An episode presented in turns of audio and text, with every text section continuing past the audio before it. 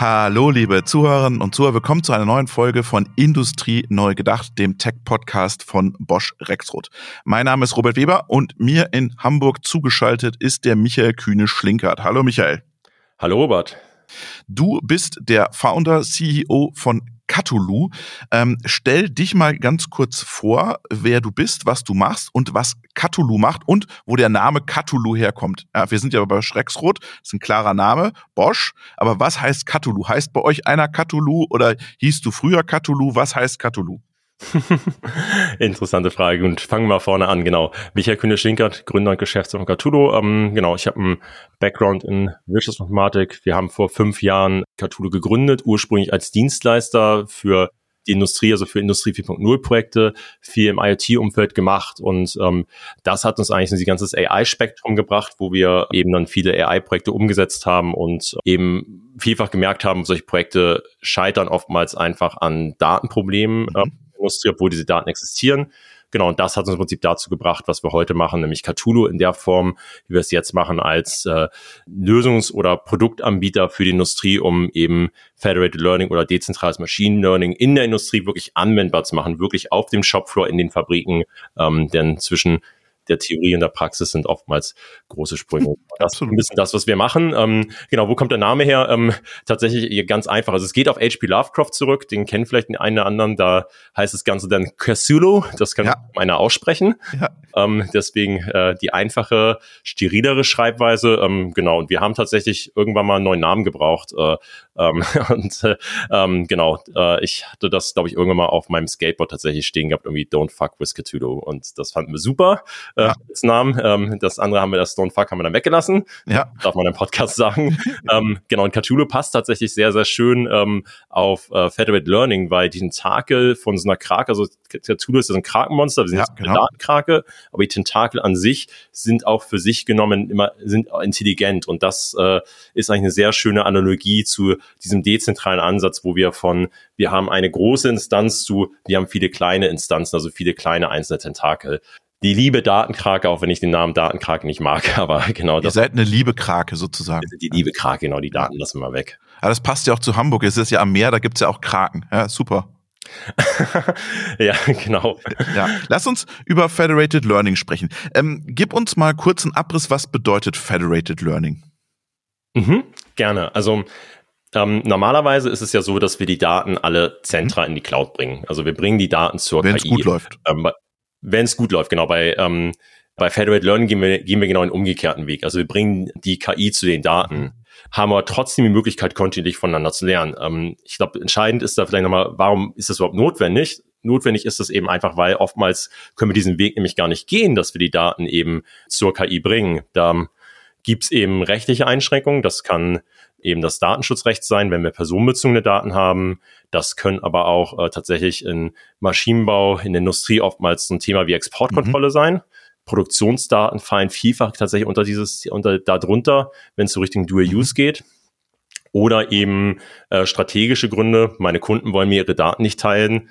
Oder eben technische Gründe, weil die Datenmenge vielleicht zu groß ist, ich keine vernünftige Verbindung mhm. habe. Also das sind erstmal so die Gründe, weshalb ich das eigentlich erstmal machen möchte, weil ich habe einfach nicht alleine genug Daten. Warum ist es ein Problem? Nun, Daten sind tatsächlich wichtiger als das als ein KI-Model. Also wir haben. Oh, manche sagen so, manche sagen so. Richtig, äh, ja, da, da stimme ich dir zu. Ähm, äh, wenn wir eine sehr gute Datengrundlage haben, brauchen wir ein weniger ausgefeiltes mhm. Modell. Also wir können heute sehr schöne, sehr gute Modelle bauen. Aber warum müssen wir das machen? Weil wir oftmals nicht den Zugang zu den richtigen mhm. Daten haben. Also viele Modelle basieren auf einem kleinen, eingeschränkten privaten Datensatz oder auf Public Datasets. Aber wenn wir auch wirklich viele kleine privaten Datentöpfe, Datensilos anzapfen können, haben wir viele größere Möglichkeiten, um bestimmte Problemstellungen zu adressieren. Genau, lange Rede, kurzer Sinn. Das ist erstmal so das Problem. Was wir damit im Prinzip ermöglichen, ist ganz einfach gesagt, äh, wir ermöglichen es, ähm, voneinander zu lernen oder übereinander zu lernen, was sich recht abstrakt anhört. Und das lässt sich eigentlich am besten an einem Beispiel. Ja, genau. Wo ähm, kommt das her? Mach mal das Beispiel. Genau. Also wir haben eigentlich alle Federated Learning in der Hosentasche, denn der erste kommerzielle Anwendungsfall ähm, befindet sich auf unserem Smartphone. Das war Google. Apple macht es inzwischen genauso. Und zwar nutzen Google und Apple Federated Learning, um unsere Keyboard-Tastaturen zu trainieren. Mhm. Wenn wir was eingeben, dann kriegen wir immer Wortvorschläge. Diese Wortvorschläge, die sind sehr intelligent, die wissen, die basieren nämlich auf dem, was wir eingeben. Und ähm, wir kriegen da ursprünglich, äh, ganz am Anfang kriegen wir ein Sprachmodell zugeschickt. Und dieses Sprachmodell wird lokal trainiert. Zugeschickt heißt Eingaben. von Google und Apple, oder was? Richtig, genau. Von Google und Apple, die schicken auf unser Smartphone ein äh, Sprachmodell, was wir erstmal nutzen können, um entsprechend unsere ähm, Eingaben, unsere Vorschläge mhm. zu machen. Und es ist so, dass dieses Modell eben weiter trainiert wird lokal. Und wenn wir es jetzt nur mit unseren Daten trainieren würden, dann wäre es nachher relativ Stopp, einseitig. Kurze Frage, kurze Frage. Ich, wenn ich jetzt eintippe, trainiere ich dieses Modell auf meinem Smartphone, korrekt? Mm, nicht zwingend, nicht okay. sofort. Also das passiert dann, wenn freie Kapazitäten mhm. vorhanden sind. Also wenn dein Smartphone beispielsweise nachts lädt und im Flugmodus ist, also da sind Mechanismen eingebaut, die dazu sor dafür sorgen, dass jetzt nicht dein Akku mhm. leer mhm. gesaugt wird. Aber es trainiert auf meinem Smartphone. Es trainiert auf dein Smartphone. Das ist genau ein entscheidender Punkt. Die Daten verbleiben auf dein Smartphone. Das ist in diesem Fall auch super wichtig und das gilt genauso für die Industrie. Was wir nämlich auf unseren Smartphones eingeben, wenn wir eben auf das Tastatur tippen, das sind ganz, ganz viele persönliche Daten.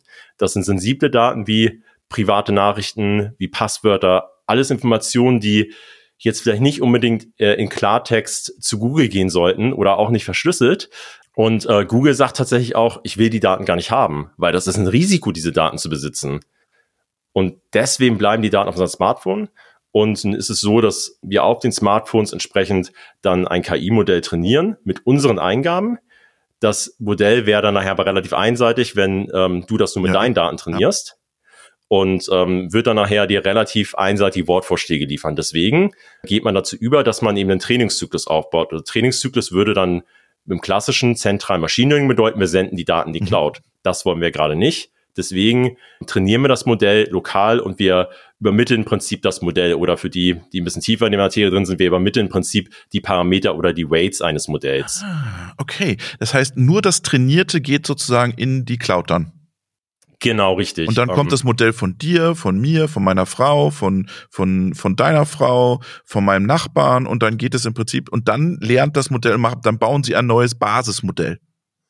Genau, richtig. Also vorher im Idealfall bei solchen Cases analysieren wir nochmal die Daten, damit wir nachher auch nicht irgendwie Rückschlüsse darauf schließen können, was du denn eingetippt hast und eine Frau geschrieben hast. Mhm. Diese Informationen, die wir dann haben, also im Prinzip diese ganzen vielen unterschiedlichen Modelle, die wir dann mhm. nachher in der Cloud sammeln, die führen wir dann zusammen. Man kann sich das im einfachsten Fall so vorstellen, dass wir den Durchschnitt bilden.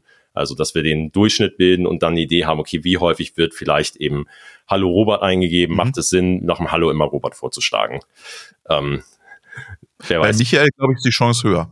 Das stimmt, richtig. äh, ja. Äh, aber kann ich nicht dieses Modell knacken und trotzdem die Daten schauen? Ja, genau, das ist, das ist technisch möglich, wenn man eben keine Verschlüsselungsmethoden, keine Anonymisierungsmethoden anwendet. Also bei solchen Anwendungsfällen, wo mehrere Anwender haben, die eben nicht zu einem Unternehmen gehören, werden die Daten zuvor immer anonymisiert. Da verwendet man oftmals eine Technologie namens Differential Privacy. Mhm, was ist das? Kannst du es erklären? Mm, das kommt aus der Marktforschung. Im Prinzip fügen wir da Störgeräusche ein. Also man kann sich das so vorstellen, dass wir einfach ganz viele unterschiedliche Daten dazu tun, mhm. so dass man eigentlich nicht mehr weiß, was sind jetzt die Originaldaten und was sind jetzt eigentlich die, die Stördaten. Also man verfälscht damit eben im ersten Blick erstmal den Datensatz. Mhm. Das Spannende dabei oder das Wichtige dabei ist eben, dass man es genau so macht, dass die Aussage des Datensatzes sich nicht verändert. Und äh, dadurch muss man eben genau im Prinzip abpassen, wie viel was will ich damit machen, wie viel Operation möchte ich damit machen, um genau diese Menge an Störgeräuschen auf den Anwendungsfall anzupassen. Und dann jetzt, kann ich es nicht mehr wieder rekonstruieren. Jetzt lass uns mal vom Smartphone in die Fertigung wechseln. Mhm. Was braucht ihr an Infrastruktur, um das bei einem Kunden, Maschinenbauer aufzusetzen? Genau, also idealerweise ist eben Konnektivität ähm, bereits gegeben und äh, oh nee, die, ist nicht. ja, genau. Also die Daten werden schon mal fast. Das sind, sind schon mal ganz gute Voraussetzungen. Ja. Also im Bosch-Universum gibt es ja ähm, eben die Control-X-Plattform, da ja. äh, sind wir auch Partner. Da, ähm, das ist zum Beispiel eigentlich eine ganz schöne äh, gemanagte Basis, auf der man aufsetzen kann, wenn man eben entsprechende Hardware installiert hat, sich dann eben beispielsweise unsere, unseren Client, also das, was auf dem Smartphone quasi läuft, eben mhm. als App runterzuladen. Der würde dann mit unserer Plattform kommunizieren. Das heißt, man braucht eine gewisse Grundkonnektivität und äh, darauf kann man dann aufsetzen. Und ähm, das lässt sich, glaube ich, ganz gut an so einem Anwendungsfall auch erläutern. Also ein ganz spannender Case ist eigentlich, wenn man so versucht, äh, intern das erstmal ansetzt, dann hat man eben zum Beispiel diesen Privacy diese Privacy-Anforderungen nicht, dann ist es eben interessant zu sagen, ich habe jetzt hier, bin global produzierendes Unternehmen, ich möchte jetzt meine unterschiedlichen Standorte voneinander lernen lassen, dass ich überall nachher entsprechend die gleiche Gesamtanlageneffektivität habe, überall die gleiche Qualität, überall die gleiche Effizienz, überall die gleiche Leistung. Ich habe bestimmt ein Werk an meinem Hauptstandort, was viel effizienter ist als der anderen. Ich möchte, dass die, die in China produzieren oder in Marokko, wo ich ganz andere Rechtsgrundlagen habe wo ich meine Produktionsdaten gar nicht mal so unbedingt hinschicken darf aus rechtlichen Gründen und mich auch gar nicht so wohl vielleicht damit fühle, wenn ich alle mhm. meine Modelle dann ausrolle, die möchte ich von da lernen lassen, um vielleicht so Anwendungsfälle wie Predictive Quality zu machen. Warum möchte ich das machen? Weil ich an meinem eigenen Standort alleine gar nicht ausreichend Daten produzieren kann oftmals. Ich fertige wahrscheinlich mehrere Varianten von einem Stück. Ich äh, habe häufiger eben einfach Wechsel von den von diesen Varianten und äh, habe dann eben auch unterschiedliche Maschinenlinien. Das heißt, äh, es ist relativ schwer, eben so viel Daten zu generieren am einzelnen Standort, dass ich wirklich ein richtig gutes Modell habe. Und äh, so kann ich dann eben Synergien erzeugen, indem ich meine Standorte voneinander lernen lasse mhm. und sicherstelle, dass die alle nachher auf das gleiche Modell zugreifen und dann im Prinzip die Learnings, die ich am einen Standort gemacht habe, auf den anderen übertragen kann und dann mit die gleiche, beispielsweise wenn wir jetzt so Richtung Quality Control gehen, mit der gleichen Genauigkeit immer Schlechtteile erkenne und nachher dann eben nach, sicherzustellen, dass ich immer nur Gutteile habe und meine QA beispielsweise komplett automatisieren kann. Das sind so Fälle. Das heißt, du gehst mit deiner Applikation auf die Steuerung oder auf den IPC oder wie kann ich mir das vorstellen? Auf die Edge. Also die Edge. Ähm, mhm. genau, also direkt, ähm, es hängt auch ein bisschen vom Anwendungsfall ab. Also bei Factories macht es tatsächlich Sinn, wenn man so einen übergeordneten Layer ähm, hat, eben so ein Factory Layer und nachher dann eben auf der Edge relativ nah an der Steuerung dann die Inference macht, also die Anwendung von mhm. diesem Modell. Aber das Training läuft eher auf dem äh, übergeordneten Layer pro Fabrik. Genau, aber das im Prinzip, was man für sowas braucht, hardwaremäßig, sind Edge-Devices, idealerweise äh, gemanagt in so einem Universum wie Control X ist immer sehr gut. Mhm. Oder man hat eben tatsächlich einen Server, wo solche Lösungen im Prinzip drauf laufen. Das geht auch. Okay, und dann, was, was ist eure Rolle? Baut ihr das Basismodell mit, mit den Kunden oder seid ihr der Manager im Hintergrund? Seid ihr die Infrastruktur? Was ist eure Rolle? Genau, also wir sind im Prinzip die Softwareinfrastruktur. Also das, wir stellen im Prinzip sicher, dass diese ganzen Abläufe funktionieren. Also mhm. zum einen, dass ich eben die Modelle ausrolle, dass ich eben ähm, nicht ein Modell habe, was äh, nachher schlechter ist als das vorherige. Also das mhm. geht so ein bisschen in die Richtung, dass ich im Prinzip kontinuierlich Modelle verbessere. Wir machen auch viel darin, automatisch zu erkennen, welche Daten jetzt überhaupt für meine Anwendungsfall passen. Mhm. Also da haben wir auch beispielsweise Lösungen für, wir stellen die Anonymisierung sicher über so Technologien wie Differential Privacy und vor allem stellen wir das Tooling bereit, um überhaupt eben ähm, solche Modelle zu entwickeln. Also wir entwickeln auch mit unseren Kunden Modelle. Das ist eher unser Service-Teil, das ist nicht unser Hauptgeschäft. Mhm. Das machen wir mit, mit Kunden, die eben noch nicht so weit sind. Viele Kunden, mit denen wir zusammenarbeiten, die sind schon an einem Punkt oder die sagen, wir wollen eher aufgegleist werden, dann machen wir das selber, weil auch in diesem Modell fließt ja sehr viel API rein. Eben, und ja. das wollen die auch für sich behalten. Das heißt, wir stellen ihnen die Tools zur Verfügung und enablen die, um mit unserer Technologie im Prinzip solche Modelle zu entwickeln auf Daten, die vielleicht in China liegen, mhm. in Stuttgart, in Timbuktu und überall äh, im Prinzip diese Daten nutzen zu können, ohne dass man sich Sorgen machen muss, äh, dass man irgendwelche Rechte verletzt, mhm. dass man aber auch ähm, IP entsprechend ungewollt teilt. Jetzt hast du den Use Case aufgemacht intern, so Werke vernetzen miteinander. Ähm, gibt es auch einen externen Use Case? Genau, das ist tatsächlich auch der, der Case, der auch sehr häufig auftritt. Also wir haben für uns festgestellt, dieser interne Case, ähm, das ist ein Case, der für viele Unternehmen der einfache Start ist. Mhm. Da ein sehr großes Potenzial ist aber genau in solchen externen Cases. Da ähm, ist zum Beispiel ein Anwendungsfall im Bereich von Werkzeugverschleiß, also Toolware, mhm. an dem wir beispielsweise mit Güring arbeiten, recht großer Werkzeughersteller im Zerspannungsbereich. Und da ist genauso die Herausforderung, dass wir in diesem Case sehr viele Einflussfaktoren haben. Das lässt sich genauso auf andere Bereiche übertragen. Wir haben hier als Einflussfaktoren die Maschine, das Material, den Prozess und das Werkzeug. Das heißt, wir haben ganz viele Varianzen. Und es ist so, dass ein einzelnes Unternehmen eigentlich gar nicht in der Lage ist, diese ganzen Daten zu erfassen, um vorherzusagen, wann wird ein Verschleiß auftreten, weil ich möchte mein Tool maximal an diese Grenze ranfahren, wann es nachher Einfluss auf die Qualität hat. Äh, so ein Tool wird oftmals nur so 40, 60 Prozent von der Lebensdauer ausgereizt, mhm. weil Sorge besteht, oh, wenn ich es weiter nutze, dann habe ich nachher keinen Gutschein, dann kann ich nachher das Ganze entsorgen. Und genau das vorherzusagen, ähm, dafür braucht man die Daten. Wie kommt man daran? Indem man die Daten von den Kunden bekommt. Mhm. Und es ist so, dass ähm, äh, so ein, genau, richtig, so ein äh, Lohnfertiger oder auch im Automotive-Bereich äh, die Unternehmen nicht so gerne jetzt aus der Produktion ihre Daten teilen mit ähm, einem Maschinenbau oder einem Werkzeughersteller.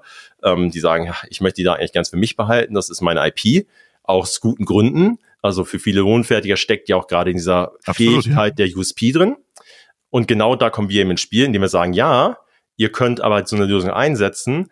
Die Daten bleiben aber bei euch. Die Daten bleiben in eurem Werk, die verlassen nicht euer Werk. Ihr könnt aber trotzdem eben die Lösung einsetzen und mit verbessern habt dadurch die Vorteile, dass ihr im Prinzip deutlich weniger Werkzeuge benutzt und eine deutlich höhere Qualität eben auch äh, erreicht, weil ihr eben nicht mehr in diese Gefahr lauft, in diese, diese Range reinzulaufen, wo es Einfluss auf die Qualität gibt. Mhm. Und so ein Unternehmen, das nachher dann eben als Maschinenbau oder als Werkzeughersteller so eine Lösung anbietet, ist in der Situation, dass sie eine Lösung bereitstellen, aber sagen können, hey, ich biete euch eine Lösung an, um Werkzeugverschleiß zu erkennen, aber ihr müsst mir gar nicht die Daten eben geben. Kriegt er, kriegt er auch ein paar Euros, wenn er das Modell mittrainiert? Das sind dann so Intensivierungsmodelle. Mhm. Das sind Fälle, die wir gerade diskutieren. Aktuell ist es eher so, dass die äh, froh sind, wenn sie überhaupt solche Lösungen haben. Das heißt, liberal aktuell ist es tatsächlich noch nicht, noch kein Thema, mhm. ähm, ist aber tatsächlich eine Richtung, in die es sich entwickeln wird. Vor allem, wenn man Unternehmen hat, die äh, Daten nur bereitstellen und nicht die Lösung konsumieren. In diesem Fall, genau. das Beispiel, was ich ja beschrieben habe, ist dann eben eher, ich konsumiere auch die Lösung. Wenn ich eben nur einfach Daten bereitstelle, dann ist es nicht unbedingt der Fall. Also solche Cases kann es zum Beispiel, also relativ ähnlich, wo ich auch viele Varianzen habe, wo ich viele Einflussfaktoren habe und eventuell auch mehrere Modelle brauche, weil ich irgendwie feststelle, die in diesen, ich kann das gar nicht alles gemeinsam betrachten, mhm. dann kommen so Technologien wie das Clustered Federated Learning ins Spiel. Ich sage, okay, ich habe jetzt hier einen bestimmten Typ von Maschine und die muss ich gesondert betrachten das sind Fälle, die finden wir auch in anderen Bereichen, wie zum Beispiel im autonomen Farm oder im Battery Management, wo ich auch genau solche ja. Sachen anwenden kann. Und ähm, da kann ich natürlich argumentieren, ich bin jetzt Batteriehersteller, ich möchte wissen, wie kann ich meine Batterien verbessern. Ich möchte dadurch Daten aus dem Feld haben. Aber jetzt hat derjenige, der diese Batterie im Feld einsetzt, jetzt nicht unmittelbar einen Benefit davon. Mhm. Dann habe ich natürlich genauso ein Argument, wie du gerade gebracht hast. Bekommt er dafür Geld? Ja, genau, das sind dann genau solche Cases. Ich kann dann sagen, lieber ähm, E-Autofahrer, du hast deine Batterie bei mir eingebaut, ich möchte mhm. gerne Informationen über, über den Lebenszyklus der Batterie haben, dafür kriegst du x Euro pro Monat. Und oder wir schalten dir die Sitzheizung frei oder so. Oder so, genau richtig. Das ist so das, das, das andere Modell, in die man dann denken kann. genau. Ähm, das heißt, für euch steht eine helle, offene, tolle Zukunft voraus, weil Daten will keiner teilen. Wo sind die Grenzen jetzt noch, Michael? Die Grenzen. Ähm, also ich glaube, die größte Grenze ist tatsächlich, dass äh, viele Unternehmen gerade erst am Anfang sind in der Industrie mhm. beim Einsatz von KI. Das ist tatsächlich eine große Limitierung. Das, ich glaube, die Wichtigkeit äh, wurde verstanden, aber viele sind noch nicht wirklich in der Umsetzung von solchen Sachen sehr früh am Anfang. Und das ist, glaube ich, wichtig zu verstehen, dass da eben sehr viel Potenzial besteht, um solche, um die Adaption von KI zu beschleunigen, indem man solche Technologien anwendet die Grenzen nach hinten raus, wenn man das so ein bisschen größer denkt. Ähm, also ist tatsächlich für uns oftmals die Herausforderung, dass wir das Ganze versuchen, sehr, sehr schlank äh, zu kriegen, weil ähm, es natürlich eine viel schnellere Adaption gibt, wenn du auf vorhandene Hardware laufen kannst. Wenn du ins vorhandene Feld reingehst und wenn man sagt, du musst erstmal für x tausend Euro noch eine Hardware anschaffen, das ist eine sehr starke Limitierung, die viele Unternehmen einschränkt. Da muss man auf jeden Fall kleiner werden vom Footprint ich finde es total spannend, was du sagst, weil am Ende, jetzt mal nur spekuliert, muss ja gar nicht der Maschinenbauer das Federated Learning anbieten. Es könnte ja auch jemand kommen, der sich gut mit dem Thema auskennt und sagt, okay, liebe Kunden von der Firma X, wir machen jetzt Modelloptimierung und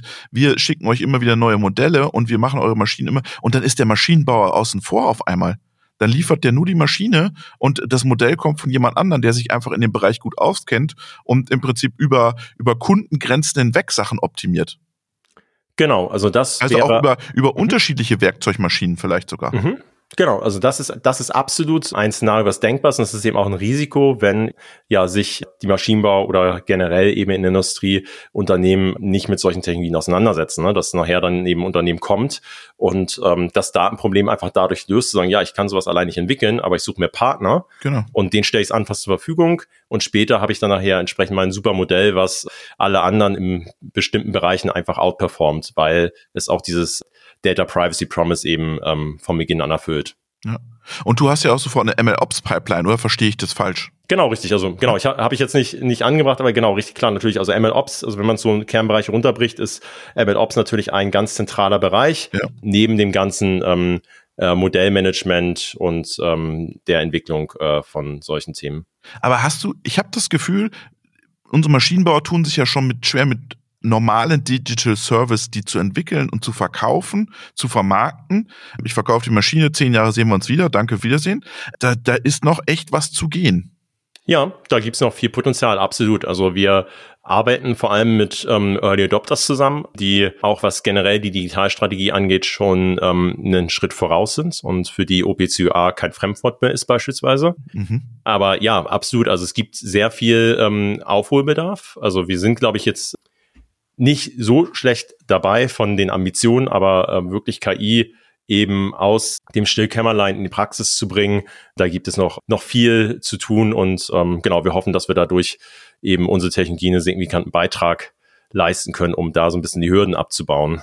Ja, und auch nochmal die Warnung an alle Maschinenbauer. So eine Technologie wie von Michael, die können auch andere übernehmen, die sich das Wissen raufschaffen. Ne? Also, und Richtig. da kann ich mich zwischen Kunde und Maschinenbauer positionieren in Zukunft. Also Achtung, Achtung. Genau, richtig. Das, das ist ein absolutes Risiko. Klar, natürlich würde man, also wenn man in die Richtung sich bewegt, äh, ein Stück weit den Maschinenbauer als diejenigen, die die äh, zentrale Expertise die Maschine haben, dann nachher ausschalten. Und das mhm. ist, das ist ein massives Risiko. Ja. Darum investiert jetzt mit dem Michael Kühne-Schlinkert. Vielen Dank, Michael, für deine Zeit und schöne Grüße nach Hamburg. Dankeschön, Robert. Hat Spaß gemacht. Bis zum nächsten Mal.